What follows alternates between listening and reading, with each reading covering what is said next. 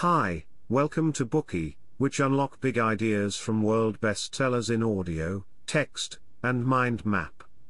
Please download Bookey at Apple Store or Google Play with more features. Get your free mind snack now.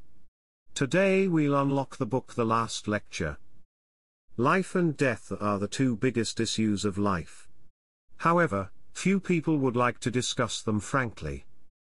At Carnegie Mellon University, however, students are encouraged to think about death. In the university's last lecture series, top scholars were invited to give a hypothetical final talk about what matters to them the most when their life comes to an end. While listening to the lectures, we involuntarily also think about how the questions apply to our own lives what do we cherish the most? How should we lead our life? In 2007, CMU invited a special guest to return to their alma mater and give a lecture on this topic. That speaker was Randy Pausch, the author of this book. By that time, he had already been given a terminal diagnosis of pancreatic cancer, and had just a few months to live. So, to Pausch, it was literally a last lecture. It was Pausch's family, friends and former colleagues that encouraged him to give this speech and he saw the occasion as a farewell ceremony. He also hoped that his three young kids could access what he wanted to share with them through the video of this lecture once they grew up. Pausch titled this lecture Really Achieving Your Childhood Dreams. He even did several push-ups on stage as a warm-up to show the audience that he was vital enough to give the lecture. In this speech, he had no intention of talking about his disease or how he struggled with it, he chose to talk about his dreams and about everything he cherished. Even if his life was about to come to an end, he lived it with passion and enthusiasm.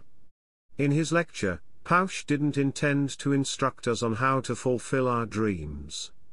Instead, he wanted to inspire us to think about how we can follow our dreams and achieve a unique and valuable life. Pausch's speech was full of humor, even making the audience laugh from time to time but he also moved them to tears. The online video of this lecture was downloaded over 10 million times.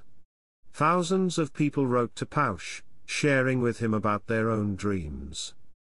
Next up, we'll unlock this book through the following three parts. Part 1 Pausch's Dreams. Part 2 Pausch's Adventures and Optimism. Part 3 Pausch's Remarks on How to Live Your Life. Part 1 Pausch's Dreams. One's personality is heavily influenced by the overall environment they live in. Pausch was a dreamer ever since his childhood, and he was always willing to fight for his dreams. He inherited this personality from his open-minded parents, who paid more attention to their kids' psychological and intellectual gains than material satisfaction, and were willing to protect their kids' wildest dreams. Pausch was born to a middle-class family in Columbia, Maryland. His mother was an English teacher, and his father was a military doctor during World War II before he opened his own company selling car insurance. As a middle-class family, they were not short of money, but Pausch's parents preferred a frugal life.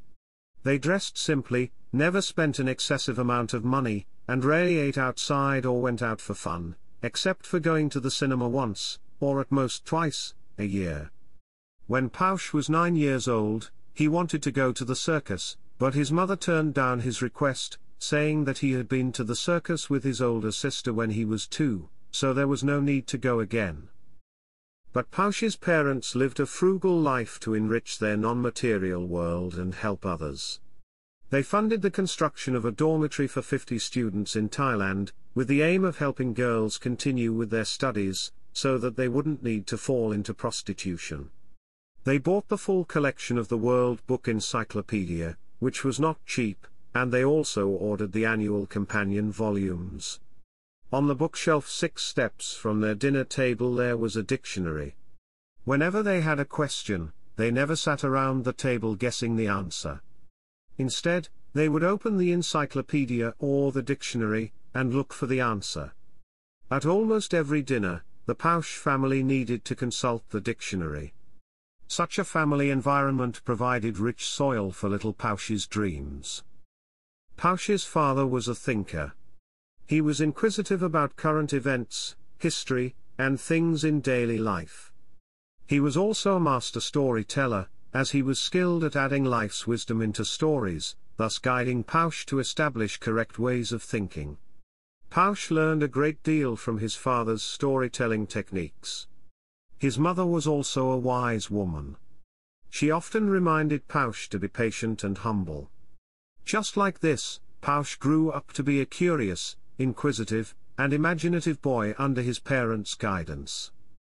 One day when he was in high school, Pausch suddenly wanted to paint his rampaging thoughts on his bedroom walls. He told his father that it would mean a lot to him and it would be cool. His pleas moved his father, who allowed him to do so. His mother was not a fan of this idea, but didn't object. So, Pausch called on his sister Tammy, and his friend Jack Sheriff to help with this project. The three of them closed themselves inside for two entire days to finish this painting. The Pausches lived in a one-story house, but their imagination exceeded their living space. They painted a silver elevator door on the wall. Above the door, they painted a panel with floor numbers 1 through 6. They also painted a rocket ship with fins and Snow White's mirror. On the ceiling, they wrote the words, I'm trapped in the attic. They also painted chess pieces because Pausch loved chess. There was a submarine lurking in a body of water behind the bunk bed, as well as a periscope in search of enemy ships rising above the bedspread. As it was the late 1970s, disco was popular in the US, but there was also an anti-disco movement. Influenced by that social trend, Pausch wrote on the door, Disco sucks. He and Tammy also painted a Pandora's box, as he always liked the story's optimistic part, left at the bottom of the box was hope. Pausch's mother kept their painting. The only editing she did was quietly painting over the word sucks, as she thought it was vulgar. She never repainted the bedroom, even decades after Pausch had moved out. After he became an adult, Pausch still felt happy every time he recalled this experience. This painting project was more than an expression of some random thoughts, it actually revealed his childhood dreams. When he was in elementary school, Pausch dreamed of traveling to space in the rocket he painted to experience floating with zero gravity. The chance finally came to him in 2001. NASA has a plane it uses to help astronauts acclimate to zero gravity, called the Weightless Wonder, and it had a program in which college students could submit proposals for experiments on the plane. By then, Pausch was teaching at CMU, and his students proposed a project using virtual reality, through which people could do dry runs on the ground to help with nausea. Nausea is often the result of zero gravity, as the inner ear, which controls balance, isn't quite in sync with what we see with our eyes. The students were therefore invited to NASA's Johnson Space Center in Houston to ride the plane. Faced with the chance to fulfill his childhood dream, Pausch was even more excited than his students. However, NASA made it clear that faculty advisors were not allowed to ride on the plane. Pausch was upset, but he didn't give up. After carefully reading all the literature about the program, he indeed found a loophole. He found that NASA, in order to establish its good public image, would allow a journalist from the student's hometown to experience the ride with them together. Therefore, Pausch immediately contacted an official at NASA, promising that he would send film of their experiments to mainstream media to help the program gain more publicity. Finally, he got the permit and experienced zero gravity as a reporter, thus fulfilling his childhood dream. Another one of Pausch's numerous childhood dreams was to be the coolest guy at any amusement park or carnival he visited. When he was eight years old, Pausch's family went on a trip to visit Disneyland. He was immediately fascinated by the park the moment they arrived, and he thought to himself, I want to build something like this on my own. Twenty years later, Pausch got his PhD degree in computer science, and he immediately applied for a position in Walt Disney Imagineering. To his disappointment, Disney replied that there wasn't a suitable position for him. Did Pausch just give up? Of course not. He believed that obstacles exist for a reason. They aren't there to stop us from pursuing our dreams, rather, they give us an opportunity to prove how strong and sincere our wishes are. By 1995, Pausch had become a professor at the University of Virginia, and he'd helped build a working low-budget virtual reality system, which was quite innovative for that time. Not long after, Pausch received news that Disney Imagineering was working on a virtual reality project, and he contacted Disney again, offering to participate in this project. At first, Pausch was turned down, but he was persistent. In the end, the project's team leader, Jon Snoddy, got Pausch's call. After a short conversation, Pausch decided that he must go to California and talk to Snoddy in person. So, he did 80 hours of homework, collecting every piece of information that he thought might be useful. As a result, he truly impressed Snoddy with his presentation. Both of them were very satisfied with this meeting, and Pausch decided to spend his sabbatical, a six-month vacation from school, working for Disney, and fully participating in this project.